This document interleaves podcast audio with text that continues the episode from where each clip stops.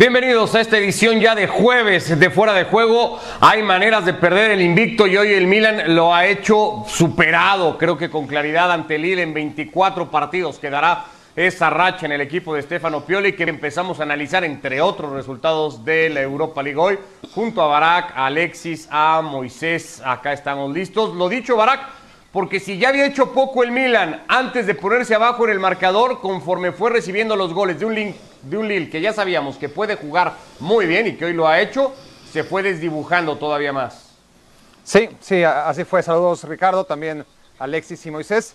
En realidad tampoco deberíamos de sorprendernos tanto. Eh, lo, lo, que sorprende y lo que hay que aplaudir de pie y hasta que nos duelan las palmas de las manos es que el Milan haya logrado, este Milan, no, no, no el Milan de Arrigo Sacchi, ¿no? no el Milan de Capello, ni siquiera el Milan de Allegri, que este Milan de Pioli, con su juventud, con sus carencias, con su juventud combinada con la tremenda edad que tiene su figura, haya logrado los partidos que, consiguió de manera imbatida. Ahora, analizando esos 24 partidos uno por uno, siendo historias distintas, casi todos tenían un común denominador, y era que al Milan le sobraba poco o nada, es decir, eh, ganar los partidos por detalles, y hoy todos los detalles que definen una victoria, un empate o una derrota, por primera vez en mucho tiempo, juegan en su contra. Un penal absolutamente evitable por parte de Romagnoli, un error que como todos eh, pudo haberse evitado, como en el caso de Donnarumma en el segundo, y después ya con el Milan tratando de, acercarse al marcador, los espacios que Lille sabe aprovechar como pocos, y un 3-0 contundente, porque Lille tuvo la contundencia que normalmente tiene el Milan y que hoy la verdad es que ni, siquiera estuvo cerca de la portería como para probar suerte. Hoy dispara el resultado, Alexis, te saludo igualmente. Algunas dudas sobre esta racha que quedará ahí, que será de 24 partidos, que hay que reconocer, pero que empieza a cuestionar, bueno, ante quiénes, cómo, de qué manera, dejando ciertas dudas a veces el Milan, siendo superado en algunos partidos que terminaba ganando también. Es decir, ya hay quienes empiezan a dudar qué tan real era el momento del equipo de Pioli. ¿Qué tal? Buenas noches, Ricardo Barak, Moisés. Hombre, eh, en, una racha tan larga como, como, esta de 24 partidos, estamos hablando, la última derrota era en el mes de marzo, justo en el partido previo a la, a la interrupción de la Serie A, tiene que haber eh, claros y oscuros, eh, tiene que haber partidos en los que pues el equipo, en este caso el, el, Milan, le cueste ganar. No se puede pretender tener una racha de 24 partidos seguidos sin perder en el que en, en todos consigas victorias holgadas. Por ejemplo, el propio Bayern Múnich, que tiene eh, ahora mismo una racha impecable en la, en la, Champions League, ha sufrido en algunos, en algunos partidos. Si sufre el Bayern, no le vamos a pedir al Milan que, sufra también, ¿no? evidentemente. Eh, yo creo que es, para estar contento, estoy muy de acuerdo con, con Barak, este no es el gran Milan de, de, de, los años 80, de los años 90, estamos hablando de un equipo que está renaciendo, que se está reconstruyendo y tiene muchísimo mérito haber conseguido esta, esta racha. Hoy se enfrentaban los dos equipos que llevaban más tiempo sin perder en Europa.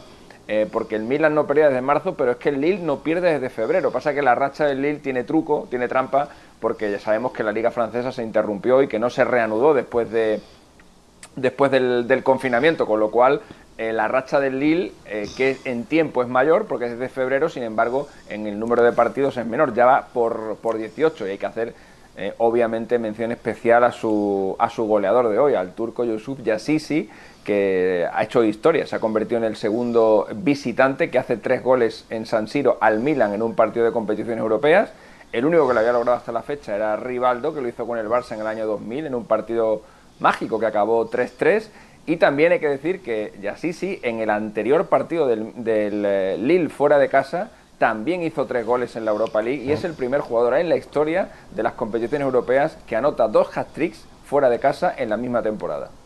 En tres fechas apenas que va del torneo, sí, ahí queda eh, eh, el accionar del turco. Eh, Moisés, ante este equipo que pues hoy no se ha encontrado, no ha tenido ni en Zlatan, ni en los que venían siendo más o menos referentes, tal vez Benacer, el único, el argelino, que podría más o menos salvarse del partido de hoy. Hoy en general no ha sido un buen partido para casi ninguno de los del equipo italiano.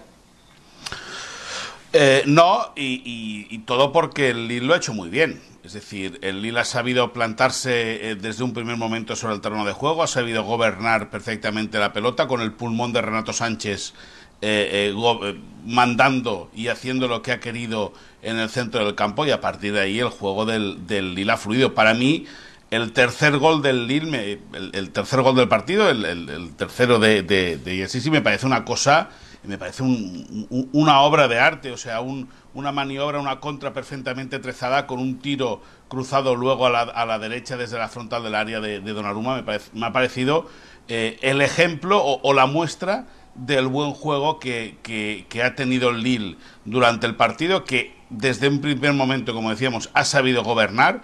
El, Milan no ha aparecido en el partido, Slatan eh, eh, ha acabado desquiciado. Y bueno, me, me, ha parecido justísima la victoria del Lille ante un Milan que, lógicamente, eh, como todo tiene un principio y un final, y hoy se le ha acabado la racha.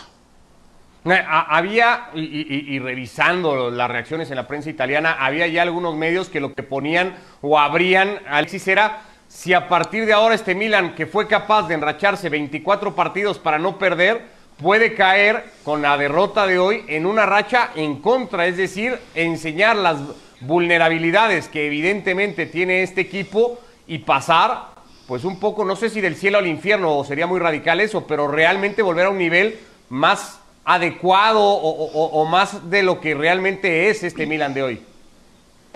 Hombre, no tiene por qué. Tampoco hay indicios que inviten a pensar en eso. El Milan está muy bien en la, en la Serie A. Esta, esta derrota no le va a complicar en exceso su futuro en la, en la Europa League. Es verdad que, mm, es, verdad que es, una derrota muy dolorosa porque es una goleada eh, histórica, un 0-3 en competición europea, pues eh, se pueden contar con los dedos de una mano las veces que le ha pasado al, al Milan, ¿no?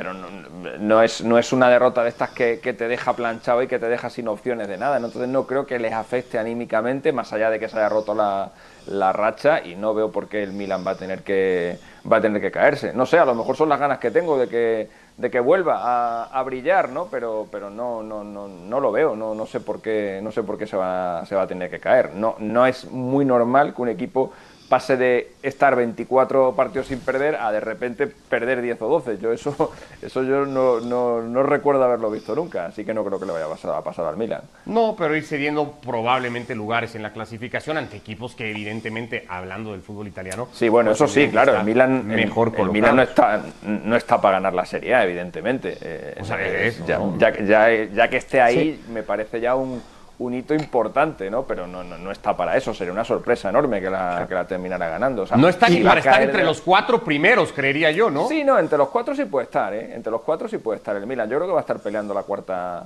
la cuarta plaza eh, en, la, en la Serie A. Ha empezado muy bien y esa, esas dinámicas iniciales yo creo que las puede, las puede mantener, así que yo creo que sí, que este equipo va a pelear, va a pelear hasta el final por la, por la Champions, pero si se cae, no va a ser por esta derrota, va a ser pues porque evidentemente la, la calidad de sus jugadores pues, pues no, es la misma que a lo mejor tienen el Inter o, el, o la Juventus, ¿no? Ahora, no, no olvidemos tampoco que... dentro de esta racha de altibajos propia de cualquier, de cualquier buena racha, ¿no? Como, como acaba de decir Alexis, e, es normal, ¿no? Que tengas puntos más altos, puntos más bajos. El clásico contra el Inter, más allá de sus particularidades, fue uno de los puntos altos. Pero no olvidemos que si hoy el Milan pudo perder este partido de Europa League, es porque se metió a la fase de grupos de la Europa League. Y esto quiere decir que jugó una fase previa. Y quien recuerda aquel partido contra el Río Ave en Portugal, y, quien no lo recuerde, que lo vea. Es verdad. el Milan no es que se metió de milagro, es que recurrió a cinco milagros ¿no? entre el partido y sobre todo la tanda de penales para poderse meter a la fase de grupos. Así que bueno, eh, tampoco es nuevo. Sí, sí, ya, y a todo, y a todo Ricardo. Y a todo Ricardo, insisto, hay que darle mérito al Lille. Eh, que Alexis decía que el Milán en casa no había encajado tres goles solamente una vez con, rival, con el Barça, con el hat-trick aquel de Rivaldo. Eh, recuerdo, Alexis, que el Barça vistiendo de gris, si no me equivoco, y que, y que hoy un equipo francés llegue a, a Milán se pase y golee de esa manera, algún mérito habrá tenido más que de mérito del Milán. Vemos el calendario de, del Milan, Verona, Napoli, habrá entre todo esto el parón de fecha FIFA y luego tener que pagar la visita que ha hecho hoy el Lille a territorio francés para el conjunto italiano. El que buscaba lavarse la cara de alguna manera o dejar atrás la derrota de la semana pasada en Amberes Barak era el Tottenham, para eso Mourinho tenía que mandar un mensaje claro, ese de no poder prescindir de futbolistas importantes, lo ha entendido así, de arranque Kane junto a Mora y a Bale, ya futbolistas de peso distinto a lo que había puesto la semana pasada, y a partir de ahí, control de partido, generación de, llegadas, eh, culminación de las mismas, para que, más allá de algún sobresalto, cuando el partido se lo recorte el Goretz, sacar tres puntos casi de trámite hoy.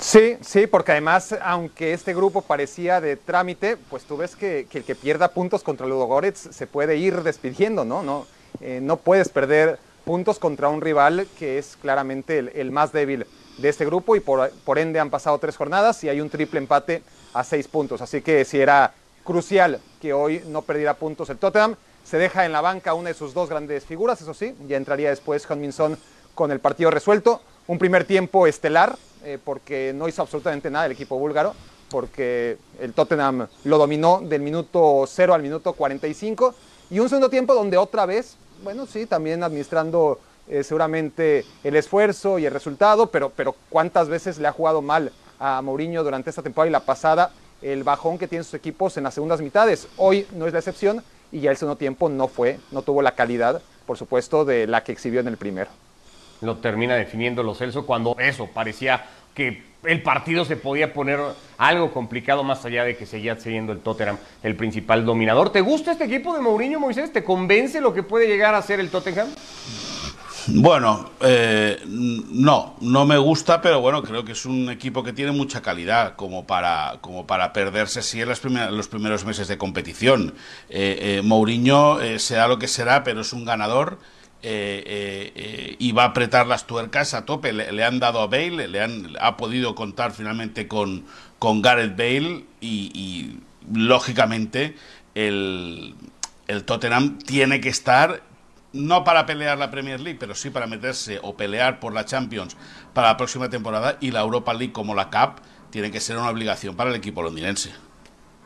Ya, ya tiene algo en contra este equipo, Alexis, que es digamos que con los que pelea a la par en, la liga inglesa, con los que están en su nivel para esas aspiraciones que puedan compartir, el Tottenham acumula ya, no sé si muchos más, pero bastantes partidos con respecto a los otros.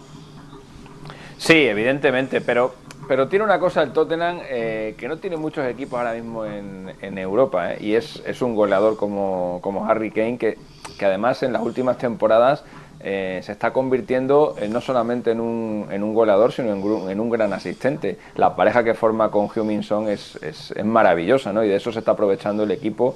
Y, y Mourinho, fíjate que hoy eh, ha llegado a 200 goles con el Tottenham en su partido 300 con, con los Spurs. Eh, es el tercer jugador que llega a esta cifra en la historia del club. el primero fue Bobby Smith y el segundo fue el mítico Jimmy Greaves. Eh, que durante mucho tiempo fue el máximo goleador de las cinco grandes ligas europeas, hasta que Cristiano y Messi le arrebataron ese mm, título honorífico. Está a 66 goles del récord del, club y en esta temporada, en solo 13 partidos, eh, ya lleva 12 goles y 10 asistencias. Son cifras estratosféricas de un, de un jugador eh, espectacular. Y como no tiene pinta de que vaya a salir de Inglaterra, porque no sé qué es lo que le pasa a los, a los futbolistas ingleses, pero pocos emigran y los que emigran no, no suelen triunfar, se va a quedar muchos años en el Tottenham y va a destrozar todos esos, todos esos registros. Tener un jugador como, como Harry Kane es una, es una garantía de luchar por todo todos los, todos los años, porque es un, es un tío de 30, 40 goles y eso ya cada vez quedan menos. pero, pero Kane, Kane sí, perdona Ricardo, Kane sí que hizo amagos en declaraciones de querer salir del Tottenham. Otra cosa es que, como bien dice Alexis, pueda salir del Reino Unido, pero, pero vamos a ver si no cumple el, el equipo con las expectativas, a ver qué pasa con Kane a final de temporada. Sí. Vemos otros resultados del día de hoy. Trabajada victoria del Napoli de Gatuso hoy ante el Rijeka. Mal primer tiempo, le pudo haber ido peor lo terminó empatando sobre el final de esa primera mitad y luego ya en el segundo la cosa cambió bastante. Goleó la Roma, 3 a 3 Benfica Rangers, un partido bastante loco. La Real Sociedad no tuvo la pegada que, el partido le hubiera permitido tenerlo, ganó por lo mínimo, no salió muy contento por eso algo así, pero bueno, el, triunfo y los tres puntos para el equipo español, entre otros resultados el día de hoy. Habló Josep Guardiola de este tema un poco, de lo que ya analizábamos nosotros y de lo que hemos venido diciendo en muchos programas que tiene que ver con este la saturación de partidos, el tener que jugar cada 3, 4 días, la dosificación de esfuerzos, todo lo que hoy enfrentan los grandes equipos, Guardiola dijo, no hay mucho para entrenar, solo recuperación y partido, en todas partes es igual, entrenadores hoy ya no van a existir, son gerentes de jugadores de que no se hagan daño, administrarlos básicamente a lo largo de la temporada, hay muy poco tiempo, no hay nada que hacer, todo es prepartido, recuperación, prepartido, recuperación y así es muy difícil poder hacer cosas para que el equipo pueda mejorar. No dice nada, creería yo, Alexis, al menos que no sea cierto. Es decir, hoy pensar o pedirle a los equipos que trabajen o que corrijan errores que le podemos ver en, distintos partidos es muy complicado porque pues no hay tiempo para eso, no se entrenan lo suficiente para corregir o modificar esas cosas. Bueno, ese es un mal endémico del fútbol reciente y en especial del fútbol inglés, que no contentos ya con esta situación, encima tienen una competición, una competición más. Eh, además no paran, no descansan en, las navidades, con lo cual esto siempre se ha achacado a, los, eh, a las posibles derrotas que hayan tenido los, los, conjuntos ingleses en la segunda parte de la temporada en las competiciones europeas. Lo que pasa es que cuando triunfaban nadie se acordaba, nadie se acordaba de esto, ¿no? También hay contraejemplos, ¿no? Por ejemplo, el Bayern de Múnich, el Bayern Múnich de Hansi Flick. Eh, cuando llega Hansi Flick, el equipo está roto y, y, con Hansi Flick se ha convertido en una máquina que no para de ganar. Bueno, pues no sé si habrá tenido tiempo o no de entrenar, pero desde luego el, Bayern de Múnich de Kovac no tiene absolutamente nada que ver con el Bayern de Múnich de Flick. No lo digo solo por los resultados, sino también por la forma de, jugar, cómo le ha cambiado la posición a Thomas Müller, cómo le ha cambiado la posición a, a, Kimmich. Bueno, hacen cositas, los entrenadores van haciendo cositas y cada uno pues se va labrando o va construyendo los equipos a su, a su medida. Eh, ya te digo que es verdad que hay, que hay, una carga de partidos importante, pero tampoco creo que sea tanto como dice Guardiola, que no le dé tiempo a, a, hacer nada. Eso tampoco es, eso tampoco es así, sino como digo, que mire, eh, que pregunte en el club donde estuvo hace poquito, que llame y que diga qué es lo que está pasando por allí, porque allí parece que sí hay tiempo. Bueno, parecido a lo que dijo Guardiola, habló en su momento Tuchel, habló en su momento Zidane, ha hablado en Alemania Nagelsmann y varios más, Barak. Algo hay en el fondo que va, además, creería yo, en detrimento de lo que vemos cada fin de semana o cada dos o tres días, que son más partidos con, peor nivel futbolístico que, los que son la excepción. Sí, sí, estoy de acuerdo. Em, si no es peor el fútbol que se juega ahora respecto al que se jugaba hace 20 años, porque no es peor, creo que tampoco ha evolucionado eh, el fútbol cancha, como ha evolucionado todo lo que le rodea, ¿no? la calidad de las transmisiones, el césped, eh, todo lo que también la modernidad le ha traído para bien al fútbol pues se le ha quitado a nivel cancha, ¿no? Entonces, yo no creo tampoco, no soy fatalista, tampoco pienso que se juega peor que antes, hay una evolución, pero se podría jugar mejor. Y seguramente, si se pudiera entrenar mejor, se jugaría mejor, ¿no? Es, es un silogismo obvio. Pero bueno, esas son las circunstancias.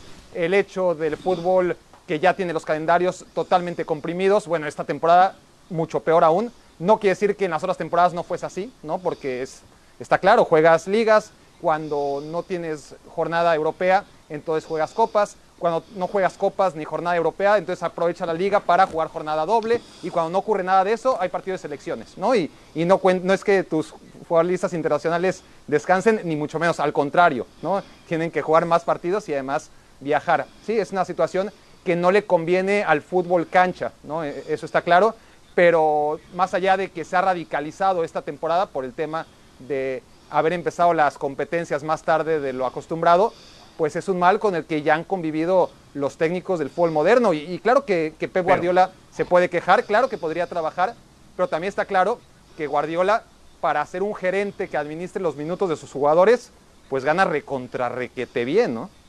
Eh. A, a, este desgaste físico, digamos que sí va a aumentar esta temporada típica, Moisés, hay que sumar y, está ahí, y porque los jugadores, pues robots no son, un desgaste emocional que ha provocado todo este asunto de la pandemia que también hay que poner en la balanza a la hora de analizar rendimientos y el mismo desempeño de los equipos.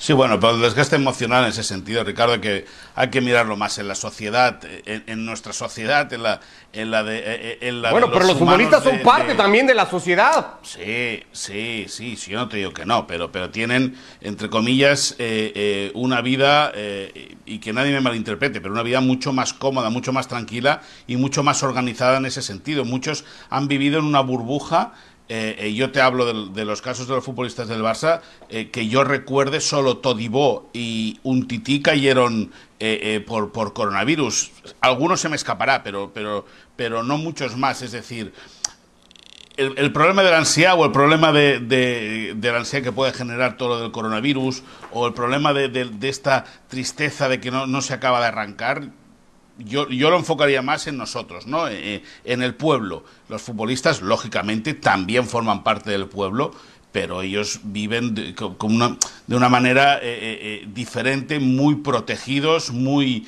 muy controlados en todo momento, que sí, que luego han de salir a jugar y que no es lo mismo jugar en, en, Valdebebas o en el Wanda Metropolitano o en el Estadio de en el Olímpico de Roma o en San Siro o en el Camp Nou sin público, lógicamente el, jugador lo que quiere es aliciente de la grada y eso no está. Pero, pero dicho eso, si, si, si al futbolista le afecta todo el tema de la pandemia a nivel anímico, imagínate al pueblo normal. No, no, si no se trata de decir a quién le afecta más, simplemente reconocer que le afecta y que es un tema con el que el jugador, los equipos de fútbol y en este caso los entrenadores, que es lo que ha dicho Guardiola, pues tienen que lidiar y, y, saber darle la vuelta. Para muestra la próxima semana, yo sé que tú eres un gran seguidor y admirador de esas fechas FIFA, Alexis, pero le cae a los grandes equipos europeos pues esta incomodísima doble fecha FIFA para cerrar el año. Bueno, eh, están en el calendario y hay que, contar, hay que contar con ellas. Cuando tienes un equipo como el Manchester City repleto de, internacionales, ya sabes lo que ya sabes lo que te espera. Yo como seguidor que soy del Badajoz no tengo ese problema, no tenemos ningún jugador internacional, con lo cual, pues nosotros vamos a seguir jugando con todos los nuestros el partido de Liga. Ojalá tuviéramos ese problema. Ojalá el Badajoz algún día esté en Primera División, tenga un porrón de jugadores de Francia, de Senegal, de Mali, de Camerún, de Costa de Marfil y lleguemos a ese a ese problema. Eh, y respecto a lo que decía eh, Guardiola, el año pasado, eh, por ejemplo, el Liverpool se escapó tan rápido, dejó sentenciada la liga tan rápido, que ahí Guardiola pudo hacer, Guardiola y cualquier, cualquier otro equipo de la Premier League que no estuviera peleando por el descenso y que como, y que como el City tenía las Champions más o menos aseguradas, pudo hacer un montón de cosas y un montón de pruebas. Tuvo meses y meses y meses para hacer lo que quisiera, porque el Liverpool prácticamente en diciembre ya era, ya era campeón. Eh, ahí podía haber encontrado un, huequito para, para, innovar algo, ¿no? Y este año, bueno, pues eh, vamos a ver cómo vamos a ver cómo sigue la, competición, pero de luego el año pasado no, no le funcionó, no le funcionó, no pudo conseguir eh, la ansiada Champions y tampoco le fue tan bien con las copas como la temporada anterior, que las ganó todas. Sí, bajita la mano, un par de palos sí le, sí le has pegado a, Guardiola hoy. Joder, un par, no, es que no, me, no. Es que no me gustan los es que no me gustan los entrenadores llorones. Ricardo, ¿qué quieres que te diga? Pero los de equipos grandes me refiero. No me no, no creo que el entrenador del City, del Liverpool, del Real Madrid. Pero no dice nada que no sea, yo creo que no dice nada que no haya sido cierto, es lo único. Creo que, no creo que, que, que, tengan derecho a, a, llorar porque le falta tiempo. A mí, a mí, que, se queje el entrenador de las Vila, que se salvó el año pasado en la última, en la última jornada y hace poco y, hasta hace nada era líder de la Premier League. Que se, que se quejen ese tipo de entrenadores, pero el entrenador de, del Manchester City. pero, también hay que puntualizar, a ver, también es importante matizar el contexto de, la respuesta, es decir, no lo hace como justificando el mal inicio del City. Le preguntan algo sobre su colega Domenech y cómo lo está haciendo en el en Brasil con, con, el, con el Flamengo. Y él dice, bueno, eh, no he podido ver los partidos, he podido ver los resultados y a final de cuentas eh, los entrenadores podemos ser poco. Pero, lo dijo también en ese contexto y, eso creo que es importante puntualizarlo, porque no lo dice para justificar el que realmente ha sido un mal arranque de su equipo. Ya tenía que salir Barak. Me había extrañado, Bueno, ya, si, viendo cómo estaba Alexis con, con Guardiola, tú estuvieras ahí tan recatadito, ¿eh? No, pero escuchame una cosa, eh, y es verdad que las, yo, entiendo, yo entiendo la, las dos posiciones las entiendo, pero también es cierto que Guardiola no ha dicho ninguna mentira. Es decir, eh, al final todos los días tenemos fútbol en televisión. De lunes a domingo, todos los días hay, hay fútbol en televisión. Por lo tanto, y hay fútbol eh, para seguir en directo. Por lo tanto, es verdad que el fútbol no para. Al final es un negocio que está triturando a jugadores y, y los técnicos pues lo acaban sufriendo. Sí. Bueno, quedémonos en Inglaterra. Básicamente para cerrarlo, no fue bueno ayer ni el resultado ni en general el partido, sobre todo en defensa, el que ha hecho el Manchester United en Turquía ha sacado un resultado escandaloso por simplemente haberlo perdido, porque además venía de dos muy buenas presentaciones eh, eh, en los dos primeros jornadas de Champions y eso ha eh, disparado Barak muchas dudas otra vez en el entorno de Solskjaer, de si tiene que ya ser cesado eh, el técnico noruego del Manchester United o de si con el resultado de ayer al menos entra en esa resbaladilla que pueda dejarlo fuera del club. Pero es que esa es la historia de, de Solskjaer en el Manchester United, que cada vez se va alargando, ¿no? Y, que cada vez que parece que, que, anda ahora sí para salir de un hoyo en el que se ha ido hundiendo el United desde hace muchas temporadas, mucho antes de Solskjaer, cuando parece que es el mejor Manchester post-Ferguson, pues 90 minutos demuestran todo lo contrario. Y cuando empiezan otra vez las dudas, de pronto de la nada, eh, el Manchester United saca una victoria importante. ¿Y por qué ocurre esto? ¿Por qué es un equipo tan inconsistente? Pues porque es un equipo que depende totalmente o casi totalmente del plan que tenga su equipo, ¿no? Eh, que tenga el equipo rival, quiero, quiero decir. Es decir, el equipo de Solskjaer es un equipo reactivo, es un equipo que depende totalmente del contragolpe.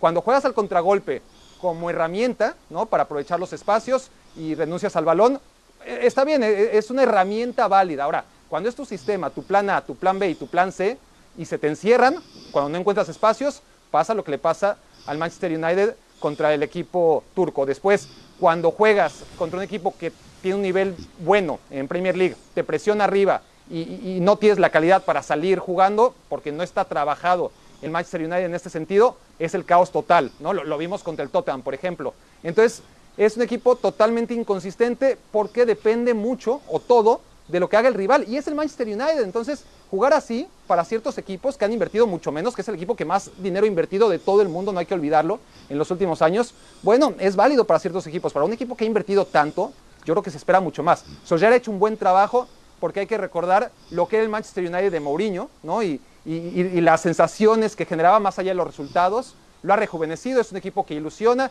Ya hizo su trabajo hace mucho Solskjaer, en mi opinión. Hace mucho que Solskjaer debió de haber, bueno, obviamente él, él, seguirá tratando de trabajar, porque además es un hombre de club. La gerencia del Manchester United me parece que hace rato debió haber identificado que la labor de Solskjaer estaba cumplida. Y si quieres un técnico que realmente te catapulte a donde el Manchester United por historia y por inversión actual debe estar, necesitas un técnico que tenga otro plan.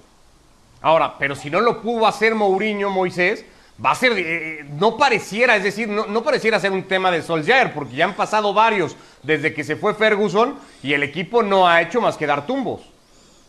Bueno, eh, eh, esta tarde conversaba con unos compañeros de la compañía y, y, decíamos que la conclusión era que a lo mejor Solskjaer está donde está por ser una leyenda del Manchester United.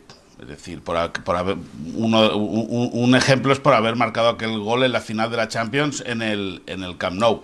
Eh, lo, Mourinho y Solskjaer nada tienen que ver. Es verdad que hay jugadores que coincidieron en los dos proyectos y al final eh, es el entrenador el que, el que tiene que dar el, el, empujón final. Yo estoy muy de acuerdo con Barak que a lo mejor la gerencia de los propietarios estadounidenses del Manchester United tendrían que haber eh, identificado hace tiempo que eh, el cometido de Solskjaer está finiquitado y que a lo mejor abrir la puerta a Mauricio Pochettino es el camino eh, más indicado para llevar al Manchester United donde tiene que estar.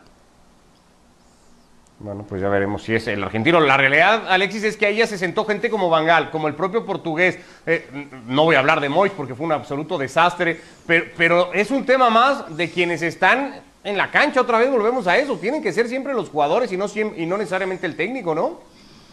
Sí, pero, pero es lo que tú decías. O sea, fíjate dónde viene el Manchester United. Bastante que ha hecho Solskjaer en más o menos asentarlo en, en, en, Europa. Que es que ha habido temporadas que es que hasta, hasta eso te, estaba en duda. Bueno, con Mourinho estaba, estaba más cerca del descenso que de los puestos eh, europeos. Eh, y que tampoco, no te escuche Ricky, eh, Alexis.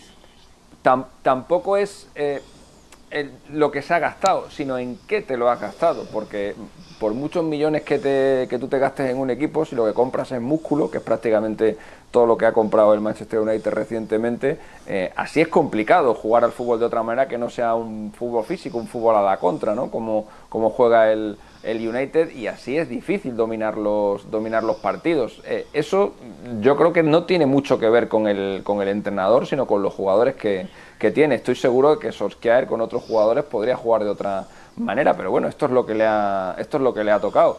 También de todas formas digo que eh, la- los tropiezos del United ante equipos turcos eh, son, son míticos. ¿eh? La primera vez que el United perdió en casa en competición europea después de 50 años invicto también fue contra un equipo turco y ha habido varias de estas ya. Pues mira, tú ahí queda. Eh, el dato, así estamos llegando al final de esta edición de Fuera de Juego. Acá nos vemos mañana ya para meternos de lleno a la previa de un fin de semana que tiene muy, pero muy buenos partidos. Gracias, Barack. Abrazo, Alexis. Saludos. Moisés, que les vaya muy bien. Gracias.